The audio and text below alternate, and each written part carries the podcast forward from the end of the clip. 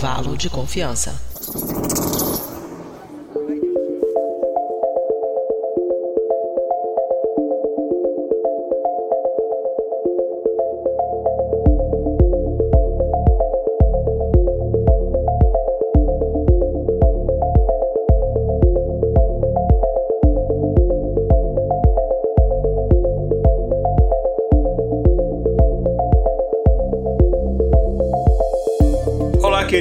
Ouvinte, Dobriden, eu sou Igor Alcântara, a gente está começando mais um episódio do Intervalo de Confiança, uma distribuição uniforme de pensamento crítico. Esse é o nosso episódio de número 157. A gente vai falar de um tema eu acho que vocês vão achar bem interessante. Vamos falar sobre o que nos leva a ser fãs de alguma coisa, seja de um time de futebol, seja de um artista, seja de um conceito de, sei lá, qualquer coisa. Eu não estou sozinho aqui para fazer esse episódio, já apresento o convidado que está aqui, já adianto que é uma pessoa estreante aqui no podcast, mas antes a gente só vai aqui para um breve quadro de recados que quem vai trazer para a gente, como sempre, é a nossa produtora, a Mariana Lima.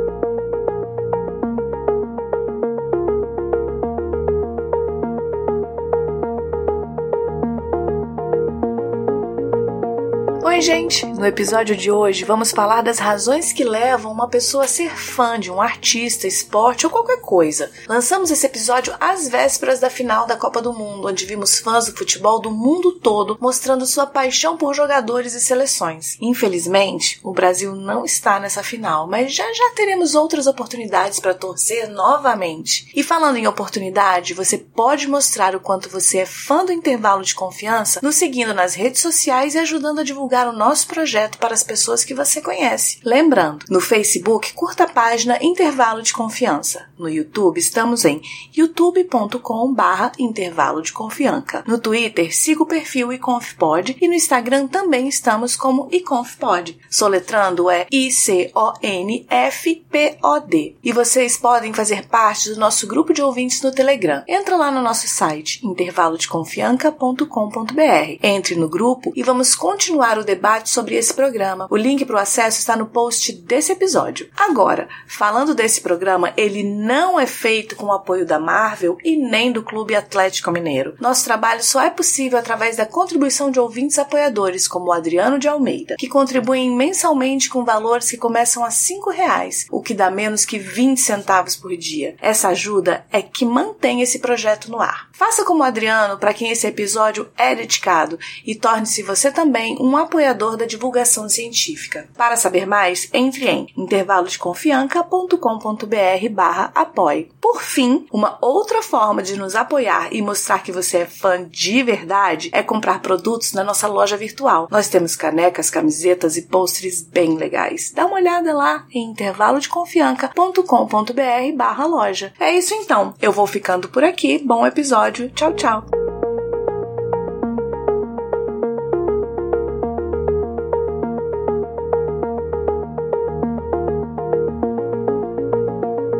Bom, gente, como eu falei, a gente vai falar sobre o que nos leva a ser fãs de alguma coisa. A gente sabe que deve ter uma ou duas pessoas que são fãs do podcast do intervalo de confiança. Eu, inclusive, sou fã de vários podcasts, a gente vai citar várias coisas aqui. Eu, na verdade, eu sou fã de um monte de coisas. E a gente vai falar desse tipo de assunto aqui. E aí, como isso envolve muito a questão da mente, então a gente resolveu trazer uma pessoa que entende do assunto, que no caso não sou eu. Eu entendo de alguns assuntos muito específicos, que basicamente é o que eu faço para o meu ganha-pão. O resto a gente traz pessoas que que de fato entende do assunto. E aí a gente trouxe aqui uma pessoa que vem de. Na verdade, foi uma pessoa que me foi indicada por pelo menos quatro pessoas diferentes que não se conhecem. Então você vê que uma pessoa foi muito bem indicada. Então, diretamente do SciCast e do Doutor Demente. É, inclusive, eu achei o trocadilho do nome. Não sei se é um trocadilho ou se eu entendi como um trocadilho muito bom. É um trocadilho. Beleza. Então, direto lá do interior do Rio Grande do Sul, Marcelo Rigoli. Bem-vindo aqui ao nosso podcast. Muito obrigado por gravar com a gente. E aí, cara, tudo bem? Boa noite para todo mundo mundo aí. Bom, bom momento, né, para quem for ouvir depois do feed. Valeu por me receber aí, né? Espero poder contribuir. Ah, com certeza. E aí tem o pessoal que está acompanhando aqui as nossas gravações ao vivo. Se você tá como 99,9% dos nossos ouvintes está acompanhando isso depois pelo feed no episódio editado, você pode acompanhar também as gravações ao vivo. Você pode ver lá as datas direitinho que saem nas nossas redes sociais. Então, já dando um oi pro pessoal que está acompanhando ao vivo, o Guilherme Yu, que deu boa noite, falou que aqui é todo mundo fã do Deviante. De fato, todo mundo aqui é fã do Portal Deviante. A gente já trouxe aqui várias pessoas de lá, o Pena, o próprio Fencas, a Dani, enfim, várias pessoas vieram de lá. A Tati deu boa noite, a Lani, enfim, então boa noite pessoal. O pessoal aos poucos vai chegando aqui durante a nossa transmissão. E para começar esse episódio, eu vou perguntar para você, você quer prefere que chame de Rigoli mesmo, como todo mundo chama? Marcelo, como você prefere? Pode ser, como você preferir, cara. Atendo por todos os, os nomes. Vamos lá, é. Grêmio ou Inter? Eu sou. Eu digo que eu sou um colorado não praticante. Entendi. É o primeiro que eu conheço. Normalmente, ou os gremistas ou, ou os colorados são bem, assim, fãs mesmo, né? É, o, eu, eu acabei tendo. ficando meio avesso ao futebol no meio da adolescência, assim, e aí nunca mais consegui voltar a curtir como eu curtia antes. Entendi. Mas de vez em quando acompanha um jogo ou não? Tipo, abandonou mesmo? Quando meu pai tá junto e ele, ele bota a pilha, assim, aí eu, tipo, vou lá pra fazer companhia pro velho e aí eu, eu vejo com ele o jogo. Pra quem tá acompanhando a gravação ao vivo, não sei se dá pra ver, vou sair um pouco da frente aqui, ó, dá pra ver, ó, tá lá atrás a bandeirinha ali do Atlético, todo mundo sabe, o pessoal que acompanha sabe que eu sou torcedor do Galo, eu sou, na verdade eu sou bem praticante.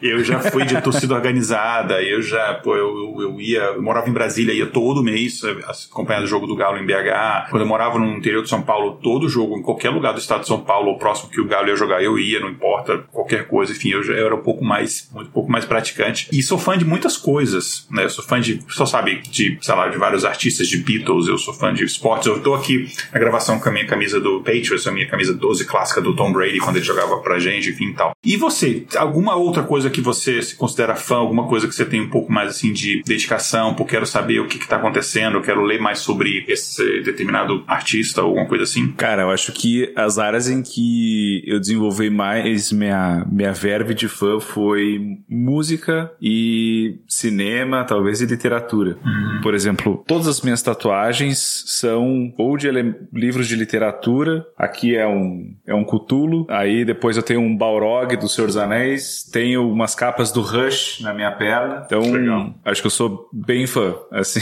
dessas coisas.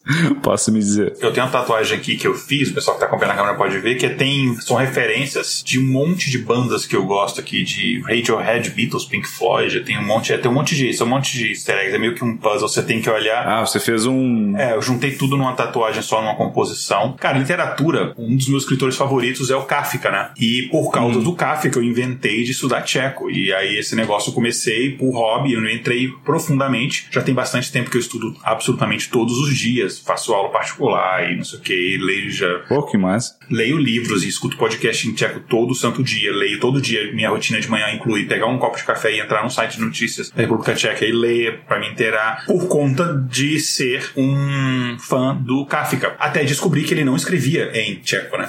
Só as cartas pessoais, isso aqui. O idioma. Eu tenho livros do Kafka em tcheco, mas eles foram traduções, porque, enfim, na época que ele vivia era parte do Império Austro-Húngaro, ele escrevia em alemão, que era a língua do Império. Falei, ah, mas agora já era, já gosto, já gosto da cultura, já gosto do povo tcheco, tem um monte de amigos lá, assim, que eu fiz, né, é, nativos e tal, para poder treinar a língua, mas foi uma coisa que foi porque eu era fã disso, né, e é muito engraçado como é que esse tipo de coisa, pra minha vida, mudou bastante. Eu achei até que tu ia dizer que tu tinha tatuado uma barata, né?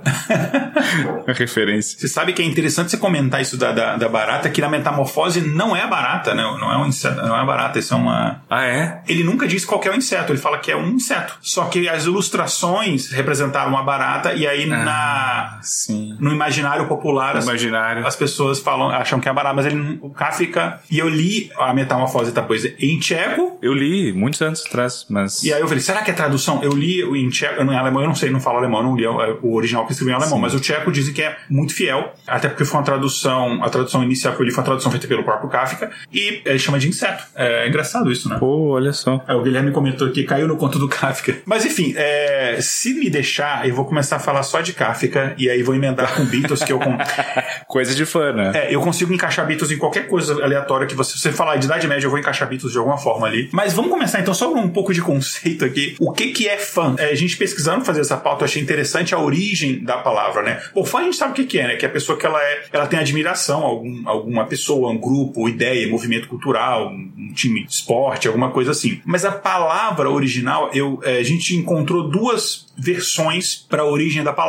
E, e, isso tanto em vários idiomas, não só em português. Uma vem da, do latim fanáticos, que é fanático, louco, também pode ser entendido como inspirado por Deus, né? Então, fã seria uma espécie de versão curta disso. Uma outra versão que é muito parecida, que isso tem a, é, é uma palavra que tem a ver com templo, que é fanum né? Então, as pessoas, assim, tinha um templo que você adorava específico Deus e tinha as pessoas que elas não atendiam determinadas exigências religiosas para aquele templo, elas estavam à frente ali do templo, porque elas não conseguiam entrar, por isso elas estavam na frente do templo, à frente do fano, e então isso era um ato profano, né? Daí vem essa coisa do, do profano, é estar à frente do templo, você não era permitido entrar, e o termo profano, a versão simplificada disso, desta pessoa virou um fã, enfim, aí já mudou até o sentido da palavra. É, então achei que são duas versões, mas quem tem é, uma certa semelhança entre as duas. E é, tem outro que é o, o, do outro lado dessa questão do fã, que é o ídolo, né? O ídolo vem da palavra grega, que aí não vem do, do latim, vem do grego, que é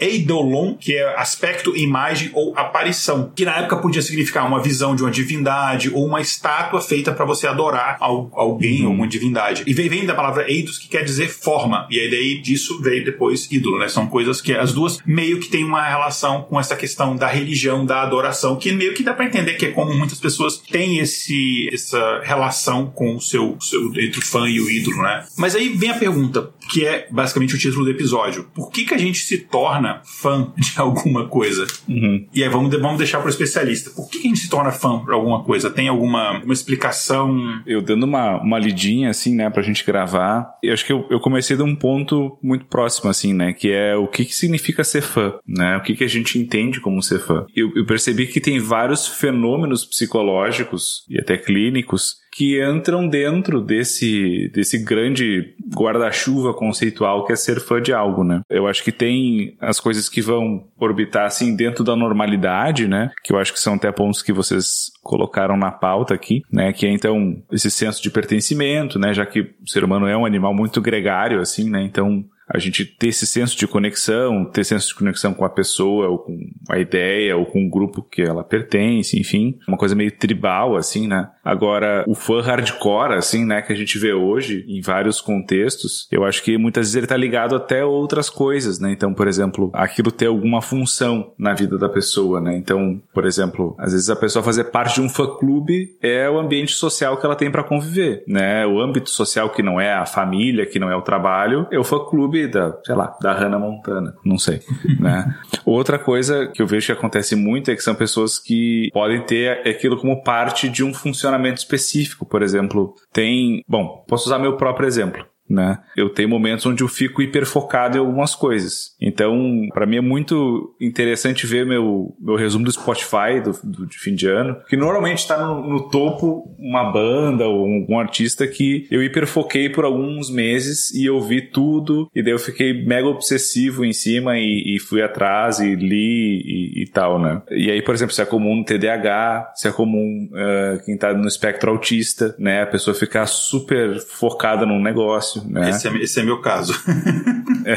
Esse é meu caso. Você é um mega fã, né? Ou até a pessoa que tem traços mais obsessivos, né? Então a pessoa fica obcecada por algo, assim, né? Fica, por exemplo, ah, vou ler, sei lá, vou ler Stephen King. Ah, mas eu tenho que ler todos os livros, né? É bom, o cara vai morrer lendo, né? É muito livro, mas essa ideia de completude, de saber tudo, de ir atrás de tudo, né? Então, isso às vezes está ligado a uma série de coisas que para cada pessoa é de um jeito diferente, mas o produto final é o ser fã, né? De de algo, né? Mas acho que para cada um ou para cada situação isso tá ligado a alguma função diferente, talvez. É, eu, eu acho que diz muito, né, a, essa relação da palavra fã com fanático, né? Que até mesmo a uhum. ideia que a gente tem da coisa do fanático, que é uma coisa é, um pouco ilógica, né? Um pouco fora da, do que a gente considera racional. Eu acho, assim, eu vou falar um monte de besteira que você pode corrigir à vontade. Não é, não. Eu acho, eu acho curioso que tem essa relação que, para em muitos casos, você vê muito essa característica mesmo, né? É, uhum o Guilherme Yuki comentou aqui que aconteceu parecido com ele e o Neil Gaiman, que ele comprou um monte de quadrinhos e livros. É, eu, eu sou muito fã do Neil Gaiman também. Uhum. É,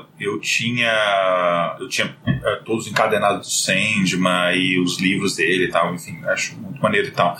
Ah, uma coisa que, falando um pouquinho de histórico, a gente foi pesquisar para construir a pauta desse episódio de onde surgiu o fenômeno fã como a gente conhece hoje, né? É uma coisa mais organizada e o fenômeno fã hoje em dia, é, quando a gente pensa o que é um fã, você pensa muito também né, na questão mercadológica em cima daquilo, né? Não basta, sei lá, eu ser um por exemplo, sou, por exemplo, eu gosto muito de esporte, eu gosto de praticamente qualquer esporte. Eu gosto muito de futebol americano e eu morei bastante tempo em Boston, sou torcedor do Patriots e eu tenho a bandeira do Patriots, a placa do meu carro na frente é a plaquinha do Patriots, eu tenho um capacetinho lá no meu escritório, futebol americano lá é, decorando e tal. Então a gente tem muito essa visão. Mas então, nesse sentido, como é que começou, né? Então, pesquisando, começou de fato com, no, nos, nos esportes mesmo, né? Não tem um consenso, é, você tem várias fontes, mas todas elas giram em torno da mesma época e giram em torno do, do mais ou menos do mesmo esporte. Então foi mais ou menos ali na primeira metade, mais ou menos ali do século XIX,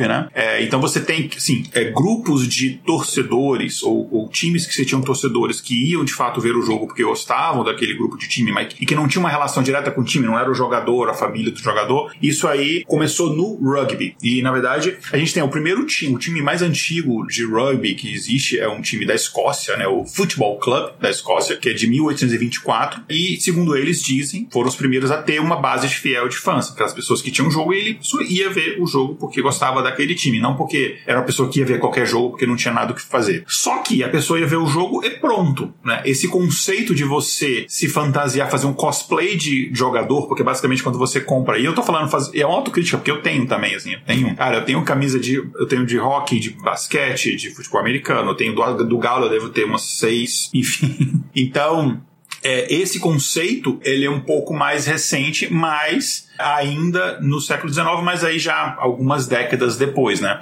Então isso aí começa aí, aí só que a gente cruza o continente, né? A gente vai aí para os Estados Unidos e esse aí o que o existe mais antigo que a gente tem disso foi em 1880 e aí troca de esporte, a gente fala de beisebol. É, o beisebol é um esporte muito, apesar de não ser o esporte americano mais antigo, ele é talvez um dos mais tradicionais perdeu bastante público no, nos últimos anos, em, em, comparação a tanto que não é mais o esporte mais popular, mas ele é o esporte assim mais tradicional. O mais antigo é o é lacrosse, enfim. Eu sei porque eu tinha um, um, podcast zoando o lacrosse, que era basicamente isso. A gente gravava bêbado e ficava zoando o lacrosse. É, e aí quem descobriu que é o esporte assim inventado pelos Sim. nativos americanos, tipo a, antes do descobrimento, da descobrimento não da colonização. É, mas o beisebol de fato é o, é o esporte assim organizado como esporte, com liga, é o mais antigo. Então diz que isso começou em 1980 com torcedores de, de times de beisebol da cidade de São Luís e Cleveland. Então foi uma coisa que são cidades não muito distantes, foi uma coisa mais ou menos simultânea. E em 1883 foi a primeira vez que o termo fã, isso na língua inglesa, foi usado e na verdade em qualquer língua, é, foi usada pela imprensa para se referir a torcedores de algum time. Que até em português você tem essa distinção, né? Entre fã, torcedor uhum. são palavras é, diferentes. E a primeira vez que você conseguiu, você começou a se referenciar, usar essa palavra para se referenciar ao grupo de pessoas que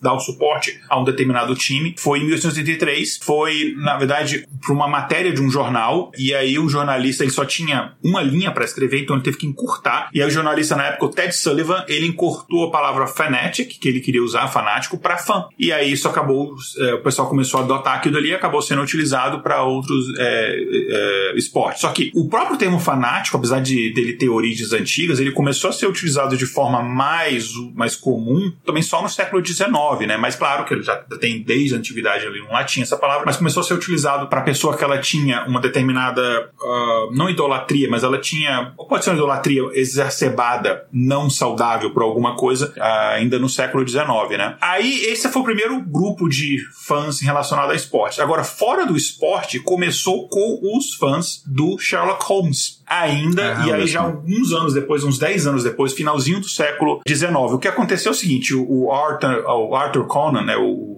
autor do, dos livros, né, da, da, série dos livros do Sherlock Holmes, e um livro dele ele resolveu matar o Sherlock Holmes, o personagem. Os fãs ficaram pé da vida. Falaram, como é que você vai matar o, o, Sherlock Holmes? Não tem como, a gente não consegue viver sem o Sherlock Holmes. Então eles começaram a se reunir, e assim, eu tô falando 1893, não tinha internet, a galera não ficava reclamando no Twitter. O que, que o pessoal fazia? Ficava mandando carta para jornal, mandando carta, inclusive ele chegou a sofrer ameaças de morte, é, mandando carta falando que isso era, era um absurdo, e aí esses fãs começaram a, a marcar encontros entre eles, e nesses encontros eles decidiram que eles escreveriam histórias do Sherlock Holmes, que eles não deixariam o personagem morrer, que o personagem era maior do que o autor. Ah, olha só. E aí surgiu as fanfics foi do Sherlock Holmes, né? É, então, é muito interessante. E aí, depois a gente vai falar como é quando isso se tornou uma questão mais mercadológica mesmo, mais forte, é, que isso também é no beisebol, mas isso já foi anos depois, que os times precisavam de formas novas de arrecadação e tal, a gente pode falar disso depois. Mas eu achei interessante como é que surgiu no esporte, mas pouco tempo depois, isso foi se expandindo para outras áreas. Aí você vê que outros escritores começaram a ter os seus próprios fandoms. O Tolkien, por exemplo, é um que a gente tem desde o início, um grupo uhum. de fãs assim também, enfim. É, o próprio Lovecraft, enfim, são, são uns que logo que começam há muito, sabe, décadas atrás já começa a ter um grupo de fãs que, que, que são de fato aficionados por aquele conteúdo. Não estava ligado nesses fatos aí, e eu acho muito interessante porque até quando a gente estava comentando da questão conceitual no começo, são fenômenos culturais, né, que eles são muito próximos, né, de, de fenômenos que a gente via em outros contextos, né, na minha percepção pelo menos, né, gente falou de, de ídolo, de idolatria, de ser fanático, né, isso eram coisas que eram muito aplicadas, por exemplo, à religião antes né, um fanático religioso, né, um fanático de ou de, de, uma crença, de uma seita, de enfim, né, ou em contextos políticos, né, então a pessoa até ter que, ter que ser obrigada a idolatrar o rei, né, idolatrar o imperador, né, então eu acho muito interessante que talvez isso também já venha de uma cultura onde isso já, já existe, só foi, foi mudando o contexto e talvez se modificando um pouquinho para um, uma produção cultural, para um esporte, para uma coisa que não é necessariamente uma figura religiosa, uma figura política, né? E eu fico também pensando quanto isso, e aí posso, os historiadores aí podem me corrigir depois, se for o caso, mas o quanto isso me parece ser um fenômeno que acontece em muitas culturas diferentes, né? Essa coisa da idolatria, da, de, de ter um, uma figura messiânica que puxa as pessoas, um, um líder ou uma líder líder, enfim, né? E, e, eu acho que eu especularia, né, que a gente tem algum mecanismo interno que a gente busca esse tipo de figura, né? Esse tipo de referência. Talvez remontando o nosso desenvolvimento, né, em que a gente é muito dependente dos, dos nossos cuidadores, né? Então, a palavra dos pais é, é a verdade, né? A gente não, quando a gente é criança, a gente nem imagina em questionar isso depois que a gente desenvolve um pouco a cognição, que a gente começa a pensar que, ué, né, meu pai e a mãe não sabem de tudo, né? O que, então, mas eu acho que isso fica um pouco na nossa, no nosso subconsciente, assim, né? E eu acho que isso é o mecanismo que fica ali, a cultura vai se modificando e tal, e eu acho que, como tu, acho que até a gente pode comentar, ou vai comentar depois, o lance de como isso é explorado, né? Esse mecanismo que tá ali por, por questões mercadológicas, né? Então, para vender bonequinho, para vender. Que nem Senhor dos Anéis eu tenho mais de uma edição do mesmo livro, porque a capa é diferente, porque, né, tipo, né, precisaria? Não, não precisaria, mas a gente, né, ou várias camisetas do time, enfim, né. Então a gente é meio explorado, eu acho, porque alguém sacou que essas coisas estão rolando e, e, e, mexe nas nossas engrenagens ali pra gente ter alguns comportamentos aí de consumo, algo assim. Pesquisando pra pauta, uma coisa que a gente leu muito é que é, uma questão central é a sensação de recompensa que o nosso, nosso cérebro tem uhum. por vários fatores, né, são vários mecanismos. Um deles é a questão do, do, do da sensação de pertencimento. A gente acho que até pelo ser humano ser individualmente muito frágil perante a natureza, a gente sozinho não consegue sobreviver uhum. na natureza, você precisa do, da questão do grupo, então você pertencer a um grupo é uma coisa que te dá uma certa recompensa. Eu pego isso não só em questão a fã, eu pego, por exemplo, a, morando aqui, por exemplo, fora do, fora do país, existe uma sensação natural de solidão, porque você está longe da toda a sua família, a não ser a família que você trouxe, né? Uhum. E aí você acaba se aproximando e fazendo grupos de amizade que são pessoas que provavelmente no Brasil eu não teria nenhum tipo de, de afinidade ou muito pouca afinidade, que são pessoas muito diferentes de você, mas você tem uma coisa em comum, vocês estão, são ambos apátridas, você tem essa questão, no meu caso, de ser brasileiro, por exemplo, e aí você acaba se aproximando e tal. Então tem isso. Eu lembro que quando eu morava, morei uma época em São José dos Campos e também quando eu morava em Brasília, eu conheci o pessoal do Atlético lá e a gente ia. É, em São José dos Campos, um pouco mais, que eu era um pouco mais velho e eu tinha um pouco até condições mais financeiras de a mais jogos e tal. E você, quando reunia o pessoal para ver o jogo ou num, sei lá, num bar, alguma coisa, ou quando é, a gente conseguia ir pro estádio, você vê que eram pessoas, assim, muito diferentes, mas a gente tinha aquele, aquela conexão ali que era o Atlético Mineiro, uhum. e aquilo conectava a gente, e eu, eu sei, eu, eu, assim, eu muitas vezes estava numa época muito merda da minha vida, e eu tinha, durante aqueles e assim, ser atleticano não é uma coisa muito fácil, assim. É, é, eu tive vários, vários quase infartos, mas É, eu acho que todo torcedor de qualquer time pode falar isso, mas era naquele momento, às vezes o time tinha uma vitória, alguma coisa, aquilo te dava um pequeno alento, é como se fosse uma, uma bengala mesmo, uma coisa que te ajudava uhum. a seguir no próximo dia e tal, enfim. Então acho que esse, essa sensação de, de grupo, pertencimento, acho que é uma coisa é, é, é uma coisa que talvez explique isso. E um, outra coisa que, que, pelo que a gente estuda na pauta, que acontece muito, é a questão da transferência, que a gente tem muito a questão de transferir as coisas, ou transferir a culpa pro, pro sei lá, pro chefe, pro demônio, pro, uhum, etc. Uhum. Ou transferir a esperança de alguma coisa, ou transferir. A gente sempre tem essa coisa de jogar a responsabilidade para alguma outra coisa. E eu acho que é muito isso também. É você, às vezes, você, cara, sua vida é uma merda, mas você tá olhando ali aquela pessoa que você tem uma certa é, idolatria, vamos dizer assim, e a pessoa tá fazendo sucesso, não sei o quê, e por mais que você não tenha nenhuma participação daquilo, você fica feliz com a vitória do seu time, mesmo você não tendo entrado em campo e você não tem nenhuma participação no bicho que eles vão pagar pro, de prêmio para os mas você tem uma uhum. alegria porque você se sente pertencente àquele grupo ali. E então tem essa, essa questão de, de, de transferência também é, é, um, é um, gera uma certa recompensa no, no cérebro, né? Com certeza. É interessante. A minha esposa é baiana, né? E aí, quando a gente vai para lá, a gente sempre dá risada que os gaúchos sempre se encontram, porque gaúcho é tipo praga, né? Parece em tudo que é lugar. É, tem. Inclusive, meus vizinhos, meus vizinhos é gaúcho. Pois é, então olha aí. Ó. Tem tudo que é lugar. E se são, são três ou mais, eles já montam um CTG, né? Uhum. Então, inclusive tem um CTG em Salvador, na Bahia. Mas ó, eu vou fazer a denúncia aqui, eu vou fazer a denúncia, porque tem os gaúchos aqui, mas quando tem churrasco, é o, ou faço eu, que sou mineiro, ou, faz, ou é um carioca que faz os churrascos. Então fica a denúncia aqui. Ah, pô. Os gaúchos que vieram pra cá foram, acho que foram expulsos daí. foram, é... É, talvez, talvez, talvez. Mas tem essa questão de se identificar, né? Mesmo que sejam pessoas, como tu falou assim, de um background completamente diferente, que se tivesse sua no seu local de, de origem nunca iam ser amigos, às vezes, né? Quando a gente sai do país ou sai do seu, do seu estado, da sua, da sua região, a gente percebe isso. E, cara, esse lance que tu falou da recompensa, isso é muito real. Tem um fenômeno que a gente chama de condicionamento vicário, que é uh, no momento em que você. Uh, quando gente, que tem o reforçamento e a punição que é feito direto sobre o indivíduo, né? Então, você lava a louça e alguém te dá um, um bombom, né? Você está sendo diretamente recompensado. Isso tem também com, com esportes, por exemplo, nos, nos esportes, uma coisa muito forte é o condicionamento que a gente chama por um esquema de reforçamento intermitente, né? Que é, tu não sabe se teu time vai ganhar ou não. Daí, essa frequência variável de reforço e punição, ela é muito poderosa, né? Então, por isso que a gente torce muito, porque a gente não sabe se a recompensa vem ou não, né? Isso a gente reproduz em rato, em pombo, em, em vários organismos, esse tipo de reforçamento. Mas o lance do condicionamento vicário que eu estava falando é que a gente acaba tendo modelos ao longo da vida, né? Modelos que a gente passa a admirar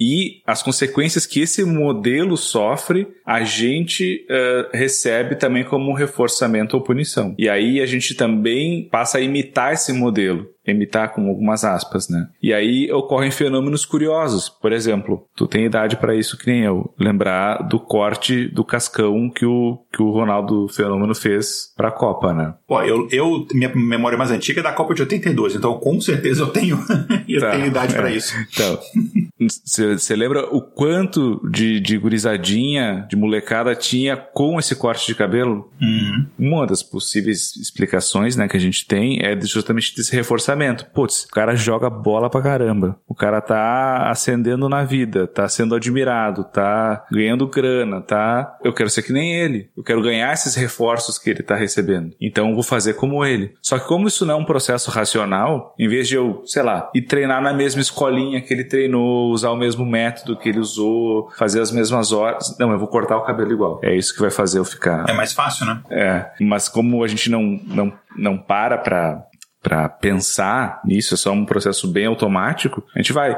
E aí, tanto que quando os nossos ídolos, né, os nossos eh, sofrem as punições e coisas, a gente também fica todo mordido, né? Ah, mas não pode, mas como assim? Não sei o quê. Como se fosse com a gente, como se fosse um amigo próximo, né? Inclusive, eu vou dar uma pausa só no seu comentário que eu quero emendar com uma pergunta que a Lani deixou aqui no chat, que eu acho que tem a ver com uhum. que a gente pode emendar e falar sobre isso. Ela falou o seguinte: às vezes admiramos um artista pela sua obra e depois descobrimos que o artista em si possui vários valores questionáveis. Como vocês enxergam esse contraste? Ela falou, citou, por exemplo, o Lovecraft, ela falou que adora os contos dele, mas tem essas coisas. Eu posso falar, por exemplo, John Lennon, eu sou, assim, uhum. muito fã de Beatles ao ponto de é, eu fui a Liverpool e tudo, enfim, é, que foi, eu tinha um ano que eu achei, só um comentário breve que, é, em teoria seria meu último ano de vida, eu, uma das minhas bucket lists era, eu tenho que ir lá em Liverpool e tal, não sei o quê. Mas o John Lennon, é, assim, como ser humano, é uma merda, depois você vai descobrir, é uma merda de pessoa. Então, apesar de que ele não era meu Beatle favorito, mas enfim, como é que, é, como é que concilia esse tipo de coisa, né? É, assim, os, os, fãs e tal, tem essa questão. O, o Johnny Depp teve muitas, teve isso também, tem vários exemplos que a gente pode citar. Uhum. Isso é bem interessante, né? Porque o quanto a gente mistura, né? O que que é uh, a obra, o que que é o autor, o que que é o contexto, né? E o quanto a gente é, é, é também um pouco difícil, talvez até impossível dissociar a obra da pessoa, né? Só que eu, eu entendo assim que é uma relação muito íntima que a gente cria e muito idiosincrática, né? Que cada um estabelece, né? Então, por exemplo, quando eu fui fazer minha, a minha tatuagem do Rush, uma coisa que eu pensava é, isso é um pouco, porque foi bem aquela época que começou a vazar um monte de coisa, né? De um monte de artista, aí revirando histórico de Twitter e tal, né? Eu sei, isso daqui a pouco surge que um Gedli era pedófilo, sei lá, um negócio maluco desses, assim e eu tô tatuado a banda do cara aqui, né? Que, como é que eu, né? Mas eu pensei, bom, mas é que isso aqui representa para mim a minha relação que eu tenho com a obra, com aquele momento da minha vida, com o que isso se representou para mim, né? E eu tendo a ver assim, por mais que a gente vai descobrir, né, como a J.K. Rowling transfóbica, né? Enfim, exemplos não faltam, né? Mas acho que isso tem muito uma forma da gente entender, né? E a forma talvez que eu lido com essas questões quando elas aparecem, por sorte, as pessoas que, que eu curto, a maioria, pelo menos, não fez nada muito absurdo. É muito mais da relação que eu estabeleço e não com chancelar o comportamento ou achar bonito ou, ou concordar né? É, é, difícil, assim, uh, você até comentou da J.K. Rowling, foi um comentário aqui da Anne Rigoli, e a gente tem, a gente tem aqui no, no Intervalo de Confiança, uma vez por mês a gente lança um episódio biográfico, e a gente chama Influencers da Ciência, que é brincando com esse negócio de influenciadores, só que são pessoas hum. que influenciaram, de fato, de alguma forma, a, a sociedade. E aí, como a gente começou como um podcast muito voltado à estatística, a gente começou pegando ali os pais da estatística, mas é muito difícil, a gente, obviamente, falou, a gente não passou pano e tal, mas, cara, os fundadores de estatística é tudo eugenista, eles eles criaram o eugenismo. Mas eles falou o quê? Assim, é, não tem método científico sem esses caras. O que você vai fazer? Tipo, não, não vou mais usar valor de P, não vou usar mais distribuição estatística. Não tem como. Curva de Gauss, né? É, porque, nossa, Acabou. Gauss era um dos piores, assim. O cara era, tipo, o cara só não era nazista porque não foda, tinha. Né? porque não tinha nazismo na época, mas é, a teoria do cara foi usada por, por eles, né? Então, é, os, os Gauss Papers do Gauss foram publicados na revista eugenista britânica, sei lá, da comunidade britânica, sei lá. Penso, né? É, comunidade real eugenista, uma coisa barata dessa, que ainda existe, só que eles mudaram o nome pra estatística, uma coisa assim. É, hum. Então, na verdade, os eugenistas eram tudo estatístico em inglês. Os caras eram todos, o pessoal fala dos alemães, mas era... Não por acaso. Era, eram, os, eram os ingleses. Mas, enfim, e aí é difícil mesmo, assim. E, então, é tanto assim, eu só tenho, eu tenho vários ídolos assim na ciência. Eu até pensei, vou fazer uma tatuagem e tal. Uma época eu pensei, eu falei, cara, eu vou pegar um que pelo menos, vou pegar um que já morreu, que não, não dá mais tempo de fazer merda, e que eu sei que não teve nada disso. Então, antes de fazer, que eu tenho uma tatuagem aqui que é da, uh, enfim, é dessa aqui da equação de entropia do Shannon aqui, né? Cadê? Uh, aqui, deixa eu botar no ângulo aqui certo. Ah, não sei qual aqui. É aqui. É que a câmera fica invertida, aí eu viro o braço para um lado e viro pro outro. Sim. Enfim, quando eu fui pensar, eu tive que estudar a vida do Claude Shannon inteira. Aí eu falei, não, não tem nada, o cara tá tranquilo. Aí eu vou fazer a tatuagem. Porque é, tem isso mesmo, né? Mas não porque eu não conseguia separar a obra do autor. Porque eu falei, cara, não quero depois que ninguém fique falando, pô, mas você sabia que. Escolher as pessoas que já morreram é uma boa, né? É. é eu, eu tenho aqui no outro braço, agora eu que não vou conseguir mostrar. Mas uh, o mapa do, do disco de ouro da. Da Voyager? Da Voyager, né? Que legal. Esse é, bom, Carl Sagan, até onde eu sei, né? Fora. Carl Sagan era, era, era legal, era maneiro. É. Até onde eu sei também, não, não quis saber nada. É. Daqui um pouco, né? Alguém descobre uma carta maluca aí.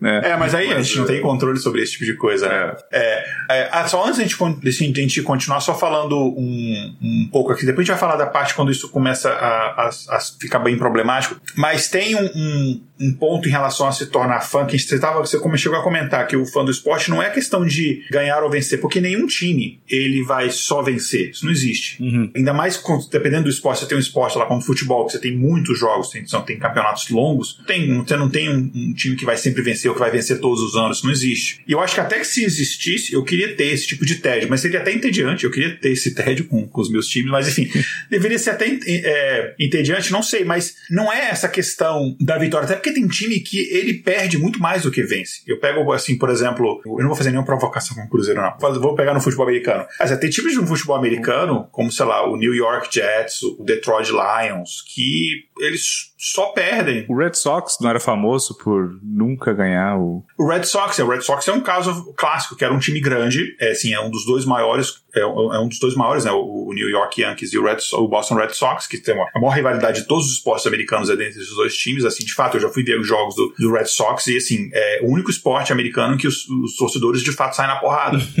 é, porque Sim. isso não acontece. Você pode aqui, você senta aqui. É, eu torço pro Patriots, os Patriots veio jogar aqui em Atlanta, eu tô morando hoje em Atlanta, eu fui no estádio com a camisa do Patriots, um monte de tudo do Patriots, cara, de boa, a gente trocando ideia com o pessoal do torcedor de Atlanta, na paz. Red Sox e uhum. Yankees é tipo, é tipo é Corinthians e Palmeiras, assim, é. é Grenal. Grenal, é, é nesse, nesse nível. Uhum. Mas você tem. O Red, o Red Sox ficou 86 anos sem ganhar a World Series. É tanto que tem uma piadoca disso no Lost, né? Porque o personagem lá, o médico, uhum, ele é de Boston, ele é torcedor do Red Sox e o avião cai em 2004. Só que ele não sabia, só que foi o ano que o Red Sox quebrou essa maldição, que é chamada maldição do Bambino, que eles, é, eles acreditavam, são parentes, que tinha uma maldição, porque lá no, sei lá, no 1900 lá vai bolinha, eles tinham um jogador que era o craque do time, eles venderam pro maior rival, o Yankees, e desde então o time nunca mais ganhou, e esse Bambino se tornou o maior jogador da história no Yankees, ganhou um monte de título sobre o Yankees, e aí o time nunca mais foi campeão, e aí os torcedores começavam a acreditar que tinha essa maldição. E aí todo ano, esse, todo, todo o campeonato, esse ano a maldição acaba, e não acabava. Esse ano a maldição acaba, e não acabava. Até que, e aí já outra história, por conta até de uso de estatística no esporte, os caras conseguiram quebrar essa maldição em 2004. É, inclusive minha indicação no final tem um pouco a ver com isso, minha indicação de cultural no, no final do episódio. Mas tem time que tá nessa e tá até hoje. Tem time que nunca ganhou. É, na verdade, sim, nunca ganhou. Tem o Chicago Cubs, se eu não me engano, ele nunca ganhou. Se ganhou, foi, sei lá, 1800, não sei. não, mas é sério, é porque é um esporte, é um esporte bem antigo aqui. O Chicago Cubs, ele tem uma base de fãs das mais fanáticas, acho que só perde pro, pro, pro Yankees e pro Red Sox, pros dois maiores, mas ele tem uma, uma, uma base de fãs muito fanática, eles não ganham a World Series, que é tipo como se fosse a final, o Super Bowl, entre aspas, do beisebol, né? Uhum. E acho que eles nunca ganharam, e eles têm uma base de fãs muito forte. E aí como é que você explica isso, né? E aí a ESPN, o canal de ESPN, eles fizeram uma pesquisa e pesquisaram vários fãs, mas muito especificamente do Chicago Cubs, que eles viram que era uma coisa muito interessante, que o time, numa temporada que eles perderam acho que 70% dos jogos, eles lotavam o estádio mesmo no final, quando o time não tinha nenhuma chance mais, lotado o estádio de torcedor. Eles falam, cara, o que que, tá, o que que acontece com esse torcedor, né? E aí eles perceberam que o, o torcedor, como o time não ganha, ele não pode ir, ah, porque meu time é o melhor, porque não sei o que, porque ele sabe que não é. Por mais que você tente se enganar, ele sabe que não é. Assim, porque tem, sei lá, o torcedor do Cruzeiro, ele tem torcedor do Cruzeiro que se engana, que acha que é maior de Minas, não sei o que, todo mundo sabe que não é, mas sei lá, porque até que dá, porque existe hum. uma certa rivalidade de fato. Mas do Chicago Cubs não tem como. Então você vê o cara falar, ah, eu gosto é, do. Eu gosto aqui do, do ambiente, eu gosto de ver o jogo, eu gosto da experiência. É, então no final ele encontra outras coisas que justificam ele se manter é, torcedor e fã daquele time ali, né? E o, o, outro exemplo, sei lá, o Aston Villa. Eu, eu tenho alguns amigos ingleses, torcedores do Aston Villa, né? Os caras, o cara Aston Villa, eu não sei quando, que eles ganharam algum campeonato. Talvez também, sei lá, na época da Rainha Vitória, eu não sei. Mas os caras são super fanáticos, assim, entendeu? É, e o, cara, tem na, na língua inglesa mesmo, tem cara que é torcedor de time da quarta divisão e os caras vão todos o jogo, lota estádio, mais do que time da Série A no Brasil, inclusive, tá?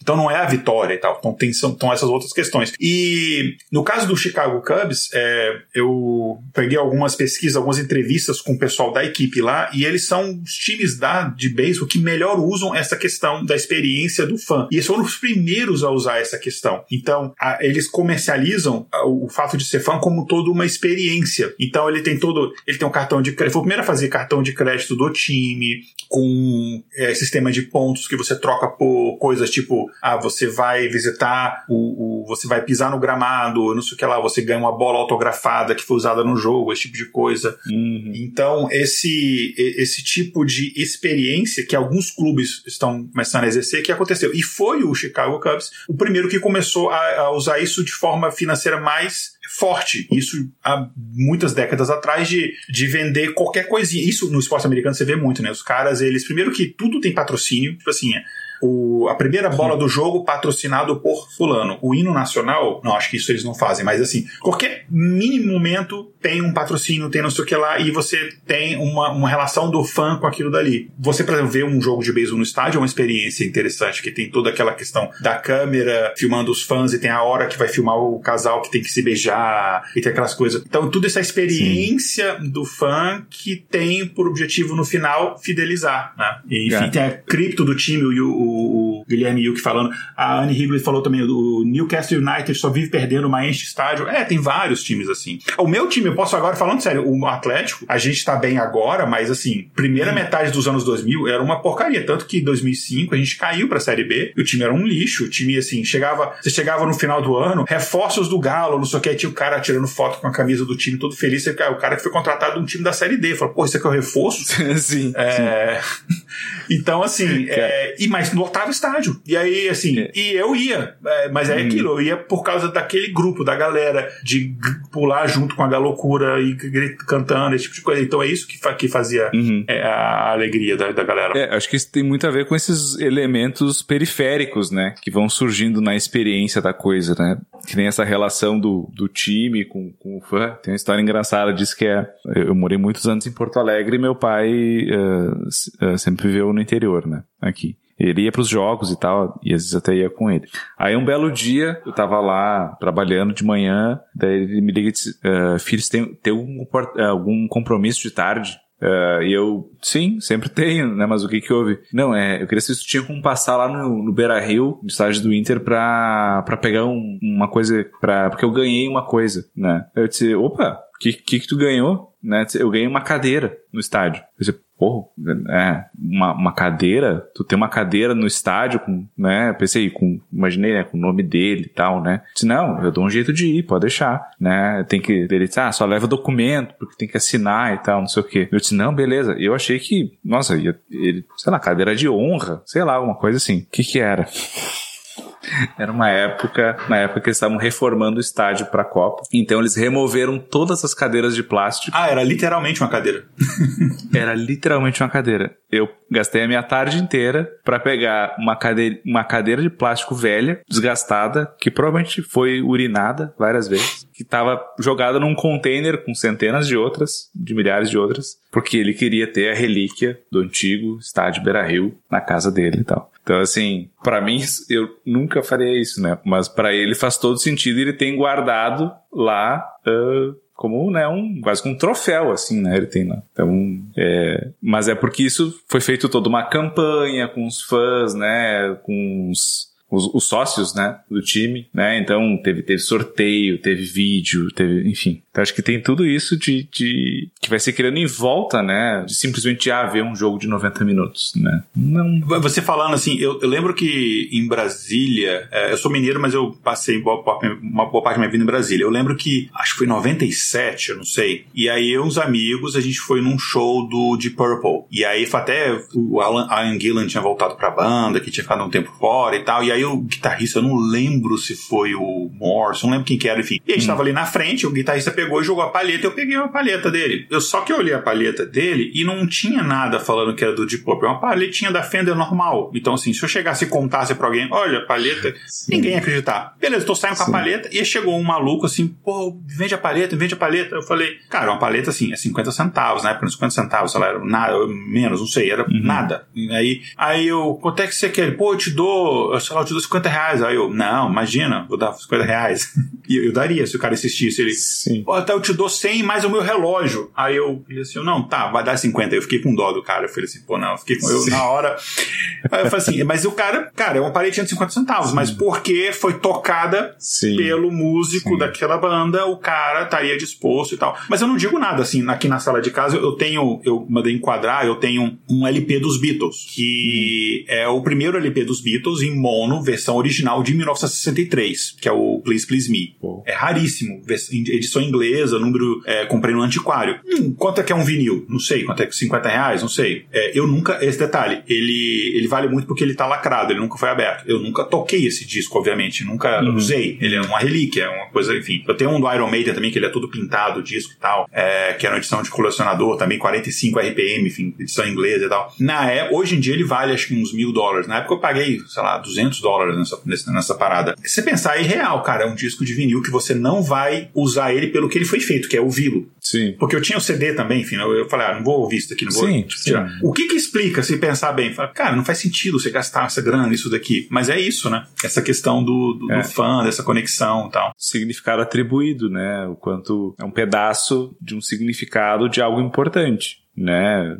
Ah, como se fosse, ah, o cara tocou com aquela palheta, né? Então isso torna aquela palheta única. Tem várias outras, mas até se tu tiver o contato do cara que tu vendeu a paleta, tem uma paleta do Roger Glover aqui que a pode negociar com Cara, ele. eu, eu não conhecia o cara, é o maluco que me encontrou na saída do show, então eu nem conheço, nem sei quem é. é mas assim, eu, eu não sou isento disso, né? Eu, eu, Não, não, ninguém é. Eu lembro quando eu. Cara, quando eu fui a Liverpool, eu lembro quando eu fui no Cavern Club, lá, que é onde eles tocavam antes da Uhum. fama e tal. E tinha um cara que não era dos Beatles, obviamente, era um cara lá tocando um violãozinho, tocando as músicas cover, mas eu tá ali, eu tenho lembrado a minha infância inteira, minha vida inteira, eu vendo fotos e vídeos daquele lugar e eu tá ali presencialmente. Aquilo me emocionou. Eu acho que quase, não, não como, obviamente, mas quase quanto, por exemplo, quando é, minha filha nasceu, por exemplo. Então, assim, é uma, é uma coisa que. Como é que você explica esse tipo de coisa? É, quer dizer, como é que você explica, né? A gente tá fazendo podcast pra tentar explicar isso, eu tô fazendo a pergunta, né? Mas enfim, Sim. acho que deu pra entender. É uma conexão emocional que, que, que, que não É. é racional de fato. Não, não é não. Uma outra coisa que a gente estava vendo aqui, ah, pesquisando alguns estudos, é que essa identificação com um determinado artista, time, etc., é, não está a ver só com essa questão desse senso de pertencimento que a gente falou, mas está falando também, segundo algumas pesquisas, impacta a autoestima da pessoa. E aí, então, tem um estudo, que foi, isso aí já é um pouco mais antigo, mas tem um estudo que foi publicado no Journal of Personality and Social Psychology, é, isso aí foi no início dos anos 90, que pesquisadores examinaram os efeitos da fidelidade, e aqui especificamente no em esportes, né, fidelidade de, do torcedor a uma determinada equipe com as crenças daquela pessoa sobre a própria competência e autoestima dela. Então, basicamente, eles levaram lá para um laboratório participantes que eles relataram que eles eram altamente identificados com os times, no caso aqui eram times de basquete universitário. Então, assim, só que eles não é um cara que vai ver de vez em quando, não, é aquela pessoa que é de fato um torcedor é, bem fiel, né? E aí eles mostravam fita do time, daqueles times vencendo ou do time perdendo, e daí, depois disso, cada participante ele era solicitado a prever o quão bem aquela pessoa ela achava que ela ia. é, que, que a, que a equipe ia se sair no futuro. Então você mostrava, sei lá, um vídeo do seu time ganhando. Então, mostrar, sei lá, o, o- uma das histórias mais. Não vou contar aqui, mas a história mais engraçada foi no, na final da Libertadores que o Atlético ganhou. Que a minha esposa, na época namorada, ela ficou assustada. que Ele vai, ele vai morrer. Hoje não passa, vai morrer, ele vai, não tem como. E, enfim, então, mas venceu. E aí eles mostravam esses momentos assim clássicos do time e aí perguntavam como é quando você acha que esse time vai. E às vezes é uma coisa que aconteceu anos atrás. É como se a gente estivesse vendo hoje, sei lá, uma, uma sei lá, um filme do Pelé, é, fazendo aqui o meme, né? Era melhor ter visto o filme do Pelé.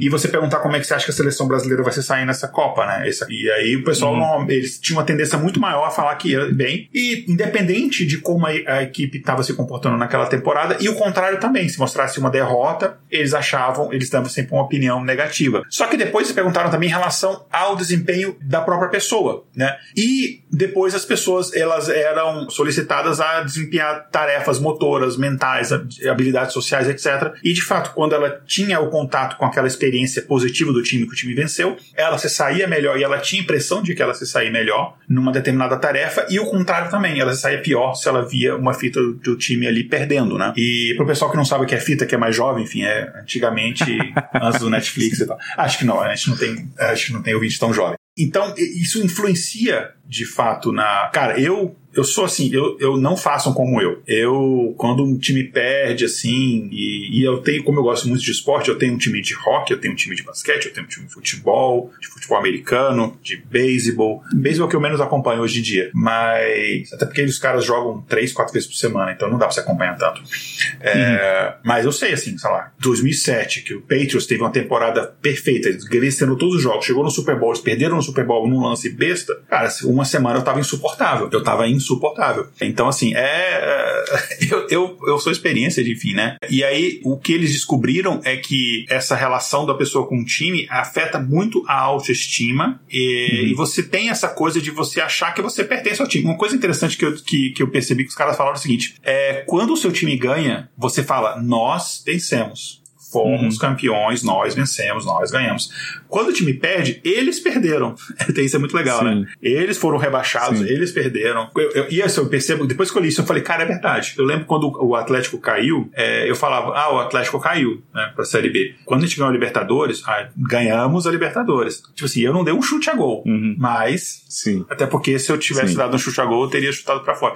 Se bem que, nos meus melhores anos, eu acho que eu jogaria melhor que metade do elenco do Galo de 2005, mas enfim, que for. uh, mas é interessante isso, né? Como é que isso afeta a nossa autoestima, né? Claro. É que acho que o, o cérebro humano, ele é um, uma máquina de, de, fazer correlações, né? O tempo todo. Então, uma coisa que, que eu tava pensando de comentar, acho que aqui cabe bem, é o quanto nessas situações a questão do pensamento mágico aparece, né? Então, a ideia de que, é, putz, se eu não tiver com a minha cueca da sorte, meu time não vai ganhar, né? Então, assim, o quanto eu acho que vai influenciar esse tipo de coisa, né? E as pessoas em algum nível elas sabem que isso é não faz sentido, porém tem um nível emocional que, que acredita, né? Então, assim, eu imagino que isso possa ser uma via de mão dupla, né? Então, da mesma forma como eu influencio se meu time vai ganhar ou não pela cueca que eu tô usando, de repente, se meu time tá indo bem ou não, isso influencia a minha vida, né? Então, né, das pessoas comentarem assim, tipo,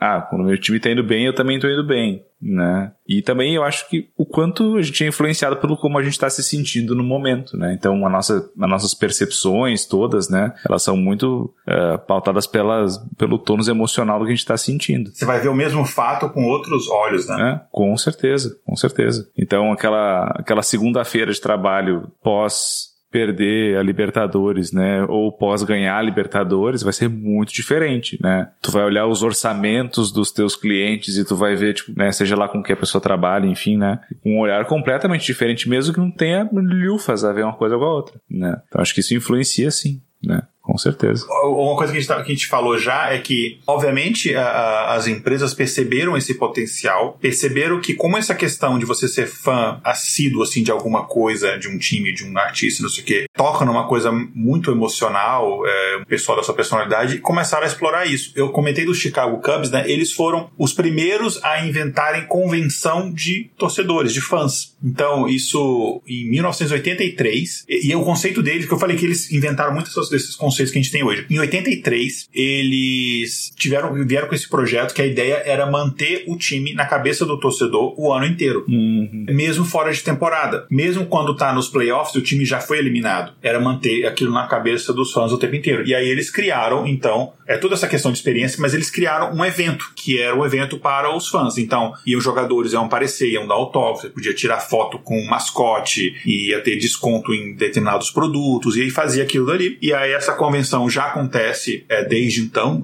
desde 1983. É, normalmente é no inverno, que é quando está na, na, fora de temporada no beisebol. Inverno em Chicago é de fato bem cruel. Me reúne, assim, coisa de 15, 20 mil torcedores no dia lá, que pode parecer pouco, mas se pensar que tipo, não tem muita coisa uhum. e tal. Então, e aí isso inspirou, assim, vários esportes americanos. Eu sei que, por exemplo, a Liga de Futebol Americano, que é a NFL, eles são mestres em fazer isso. Porque a NFL é um campeonato aparentemente, por que pareça, é um campeonato curto.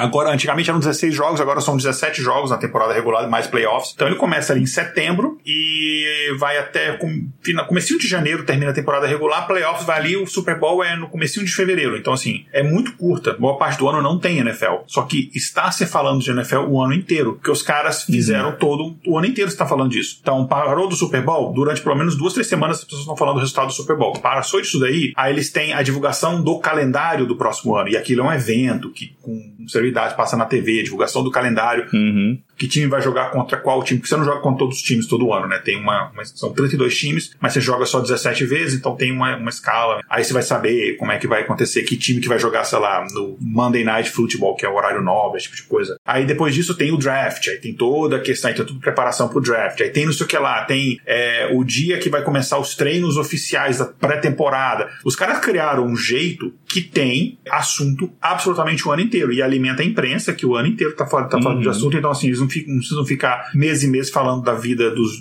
pessoal dos jogadores. Tem de fato assunto. Então eles perceberam esse tipo de coisa, é, como isso gera uma, um tipo de experiência e os caras usam tudo para ganhar dinheiro. É impressionante que o, o, presidente da NFL, digamos assim, né, que é o Roger Godel, criou uma sua tradição que no draft ele chega e anuncia jogador tal, sele, é, time tal seleciona jogador tal, ele faz aquele anúncio e tal, que é, eu acho um evento bem interessante de assistir, mas criou essa tradição dos fãs vaiarem ele, porque todo mundo, é igual, tipo, ninguém gosta do juiz, todo mundo acha que o juiz terror, hum. Todo, mundo, todo mundo aparentemente não gosta do cara, os torcedores, né? E aí criou essa tradição. Os caras criaram um evento que é vai, é vai o, o comissário, né, como ele, o cargo dele, e, né, e tem, e, e, e tem patrocínio, né?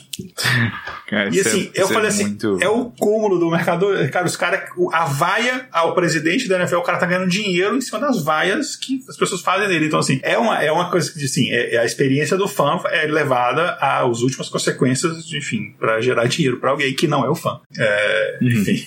Mas, assim, só um parênteses que eu acho, eu achei um comentário é, interessante. E aí, daí você pode pegar essas convenções de fãs, enfim, essas a gente tem muito, né, de, de para quem curte cultura pop tem muito essas é, CCXP e, enfim, todas essas convenções ah, de fãs. Comic Cons, o cara faz cosplay e tal, que é toda. E, e é, é, basicamente isso, né? Você eu, eu, vou dar um exemplo aqui. Uma coisa que eu sempre quis fazer, mas que eu até recentemente não tinha feito, é porque eu moro, agora eu tô morando aqui em Atlanta e aqui muitos é, séries e filmes são feitos aqui. Uh, inclusive Walking Dead. Eu gosto de Walking Dead, mas eu tava meio assim, ainda assistia, mas meio que assim, tá, não tava tão. Aí minha irmã tava me visitando aqui, ela é super fã, ela falou, cara, vamos lá onde eles fazem a filmagem, é tipo uma hora e meia daqui. Uh, vamos lá onde faz a filmagens, não sei o que, que tem lá onde fica Alexandria, quem conhece Star Wars, Star Wars não, é, Walking Dead vai, vai lembrar. E aí eu tava meio desestimulado em relação à série. Mas aí você vai, você foi no local onde acontecem as coisas, e aí eles lá tem um guiazinho, ó, aqui foi filmado tal coisa, temporada tal, e a série basicamente inteira é filmada ali. E aí eu voltei, pô, vou voltar a ver, voltei a ver, enfim, aí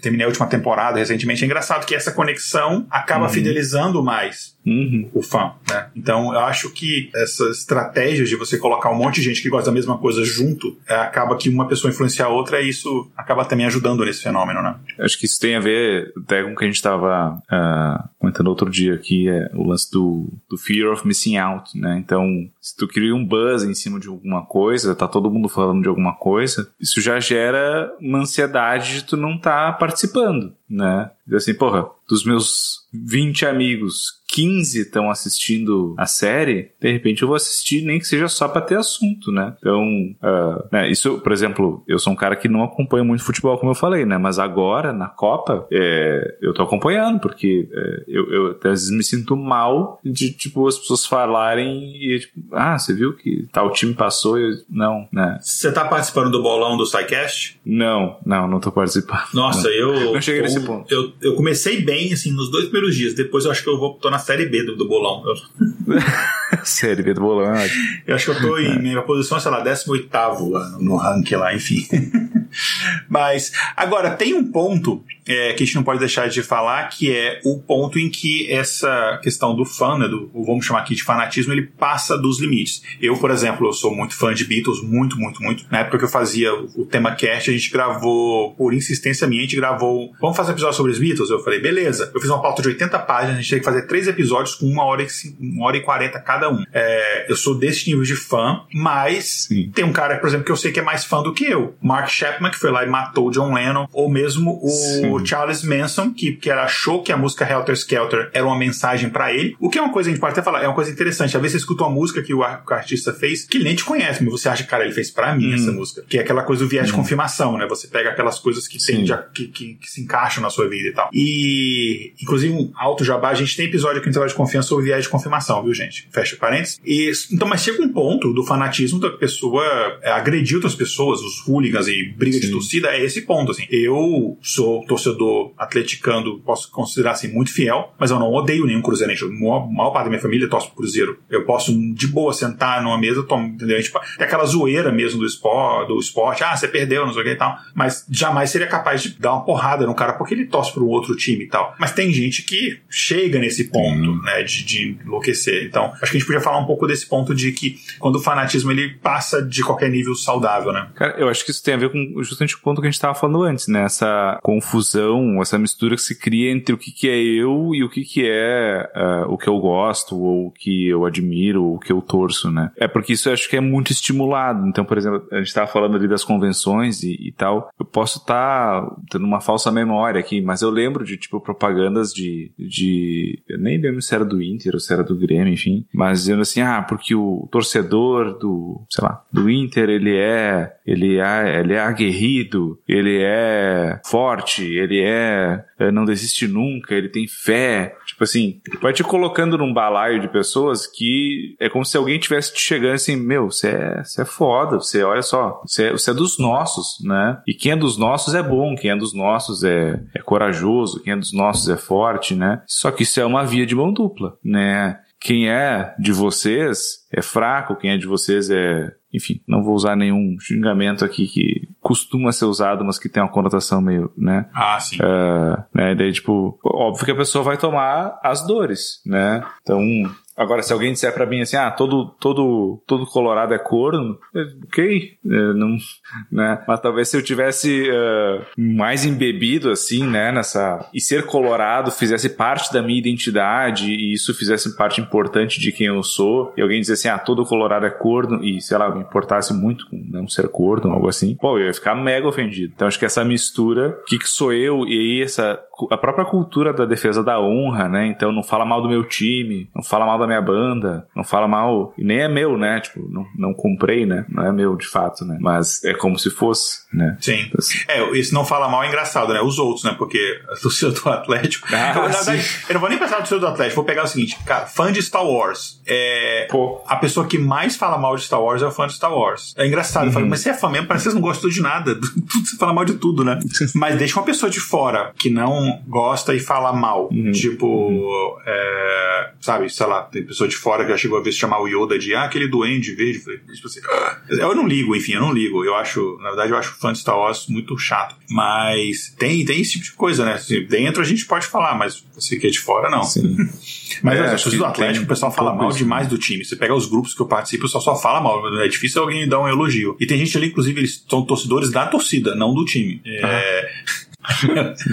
a galera gosta do torcedor, não do teu time. Mas deixa, se alguém de fora falar, não pode e tal. Mas não só isso, né? acho que tem pontos também que, que tem determinados tipos de fanatismo que não é nem você nem tem aquele ódio contra quem não é, mas aquilo ocupa tanto tempo seu que não chega a não ser saudável que uhum. afeta as suas atividades. Né? Sei lá, a pessoa que gasta o dinheiro que não tem para ir em determinado evento, ou que, Sim. sei lá, fica 10 horas por dia consumindo só determinado tipo de, de conteúdo. Eu acho que isso também é, é um. A gente pode pode colocar nesse mesmo balaio, né? É, com certeza. É, aí entra naquelas questões que eu estava comentando no começo, né? Onde isso passa a ter uma outra função ou uh, aquilo, na verdade, é o sintoma de alguma coisa já, né? Então, aí tem que ver caso a caso o que, que é, mas muitas vezes está ligado a alguma psicopatologia, né? Que a pessoa. É. Né? Ou o próprio Charles Manson, né? Que a gente falou ali, né? Ele era um cara que tinha muitos problemas de saúde mental ali, bem graves, né? É, eu lembro, esse negócio que você falou do Charles Manson, eu lembrei do, do Mark Chapman, que é o cara que assassinou o John Lennon. E assim, eu, quando o John Lennon morreu, eu só tinha quatro anos, eu não lembro, né? Uhum. Mas eu sei que todo mundo conta que, assim, essa coisa de gostar de Beatles eu peguei, eu peguei dos meus pais, né? É, meu pai era mais assim, ele gostava, mas meu pai era mais assim do metal, e ele eu peguei mais a coisa do. A ele que me mostrou, sei lá, Iron Maiden, sabe? Eu conheci com ele.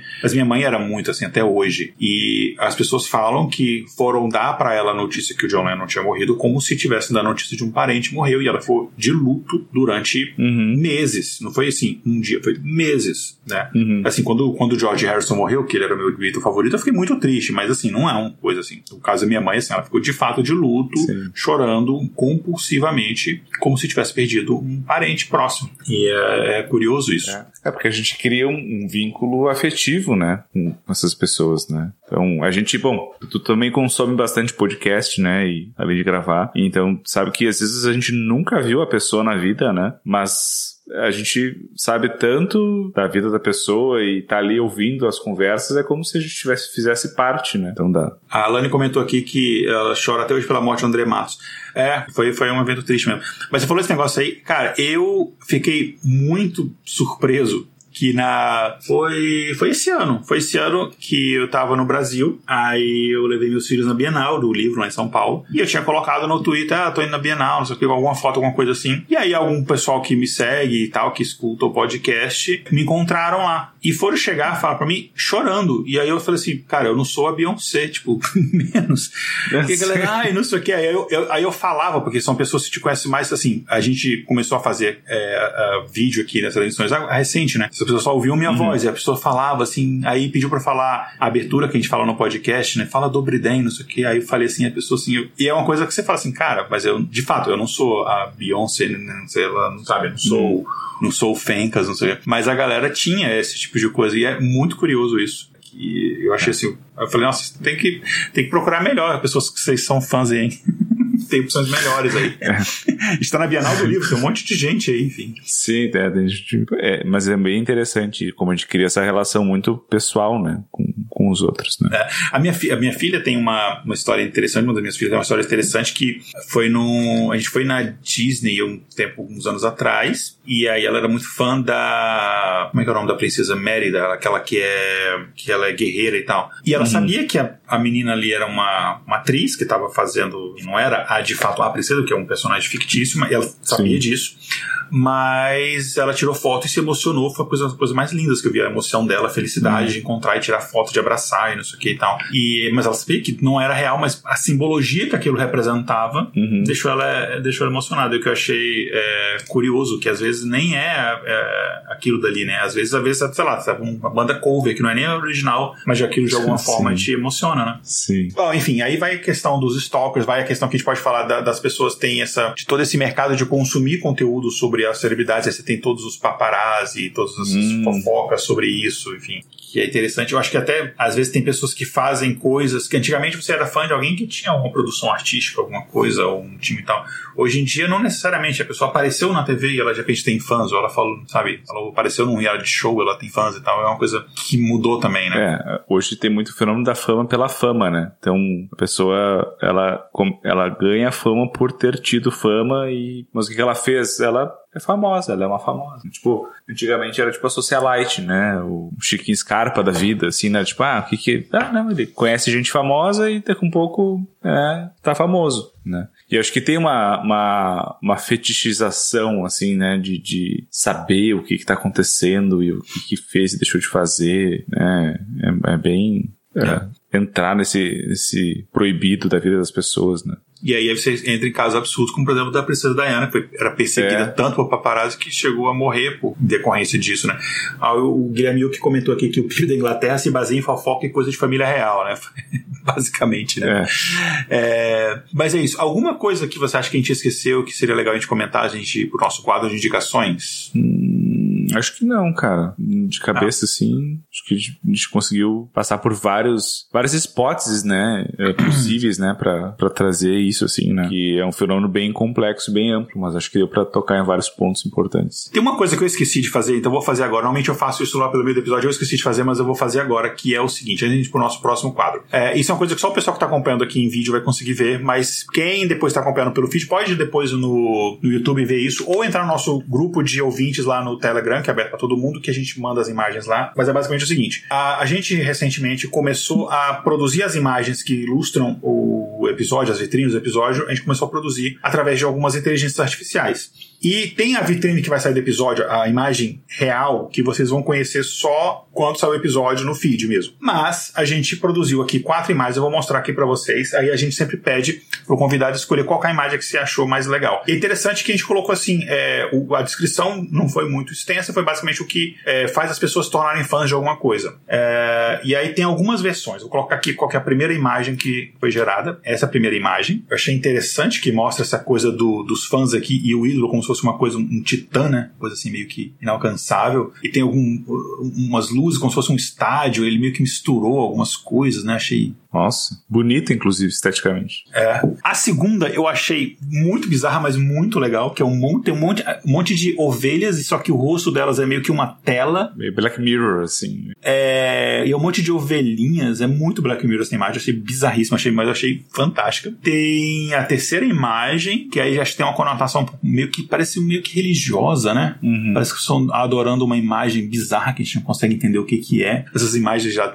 algumas são bem bizarras. E a última é bem parecida com a segunda, que é a mesma questão do é, um monte de ovelhinhas mesmo, com as caras muito bizarras. Eu espero que ninguém tenha pesadelos olhando para essa imagem. Alguma te chamou mais a atenção? Cara, eu curti a primeira. Não sei se foi pelo impacto, assim, da, da primeira, mas é, eu achei ela esteticamente muito bonita, assim.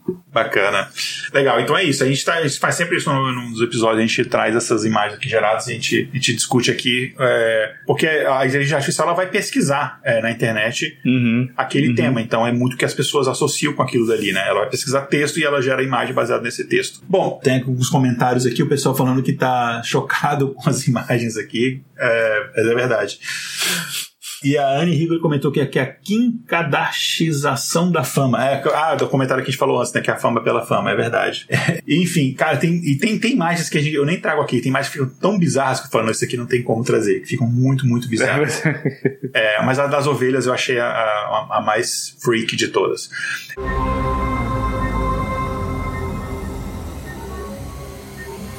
Espaço Amostral. Então a gente está chegando aqui no nosso quadro Espaço Amostral, que é o quadro em que a gente traz indicações culturais para os nossos ouvintes e essas indicações culturais elas podem ter relação com o tema ou não, tá? não necessariamente precisam ter relação com o tema. Como a gente é educado, sempre quando a pessoa é convidada a gente deixa ela fazer as indicações primeiro, então eu avisei muito isso na hora, desculpa, eu sempre esqueço de avisar para os convidados isso. Mas se tem alguma indicação, pode ser série, filme, jogo, livro, enfim, Cara, é. Site, aplicativo, qualquer coisa. Tem um site, busca aí, Google, gente vai, vai pegar, não sacanagem. Você é, é fã, né? Sou fã do.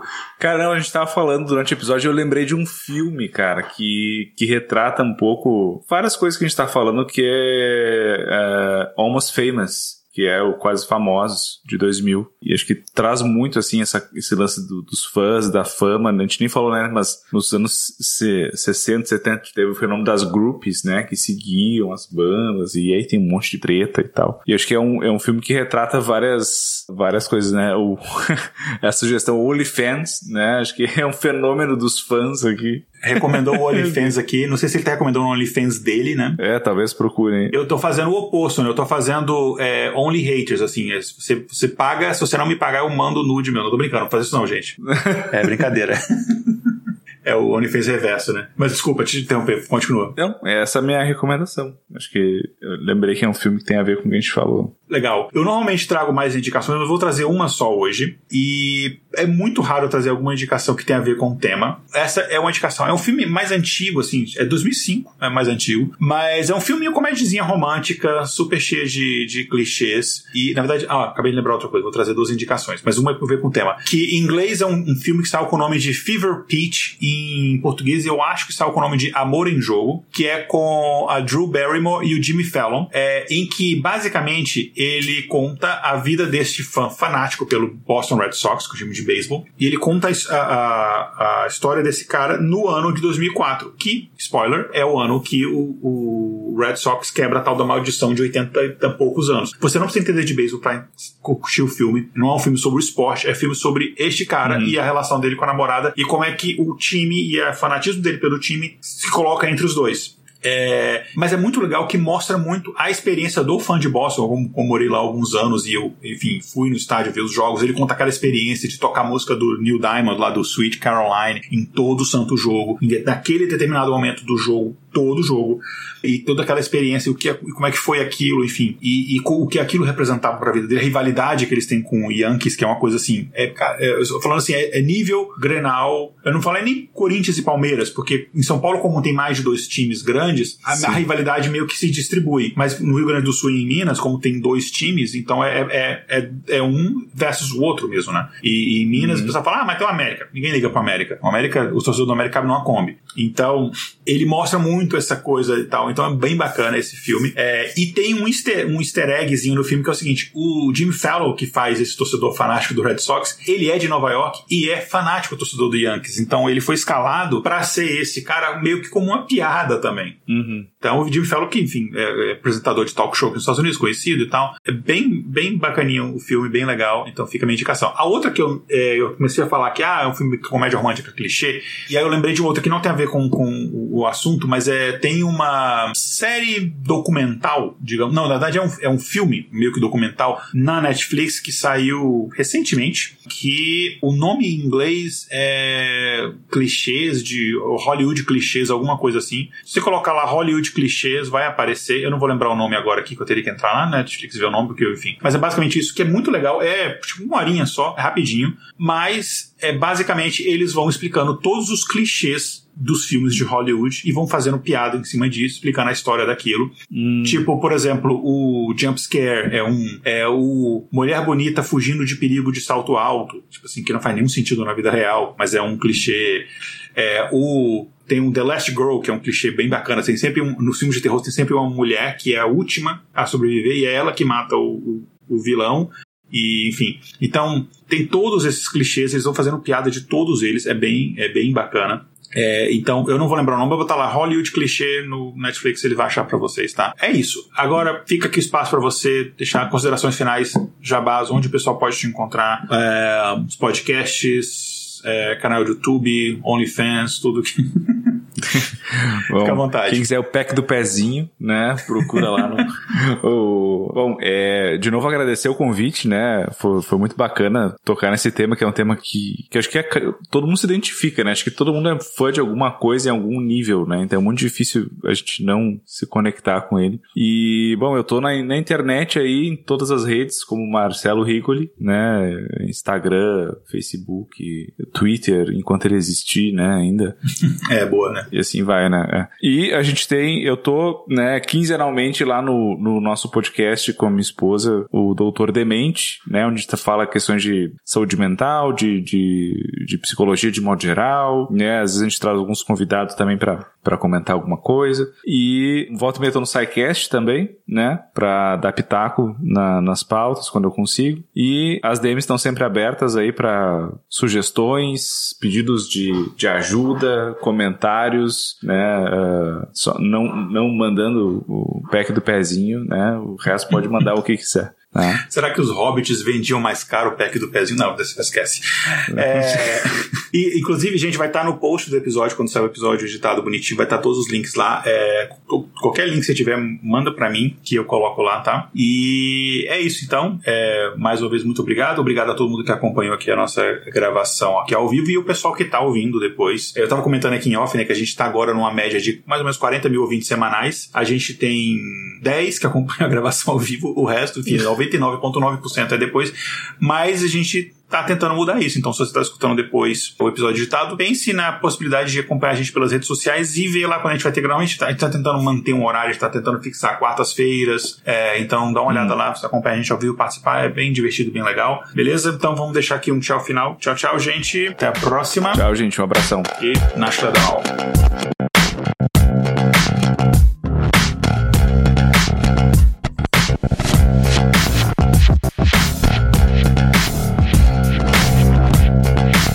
Episódio apresentado por Igor Alcântara e Marcelo Rigoli. Pauta escrita por Igor Alcântara. Vitrine, Júlia Frois com colaboração de uma inteligência artificial. Vinhetas, Rafael Chino e Léo Oliveira. Voz das vinhetas, Letícia Dacker e Mariana Lima. Direção de redação, Tatiane do Vale. Redes sociais, Késia Nogueira e Tatiane do Vale. Gerência de projetos, Késia Nogueira. Edição, Léo Oliveira. Para saber mais sobre o nosso projeto e apoiar a divulgação científica, visite intervalodeconfianca.com.br.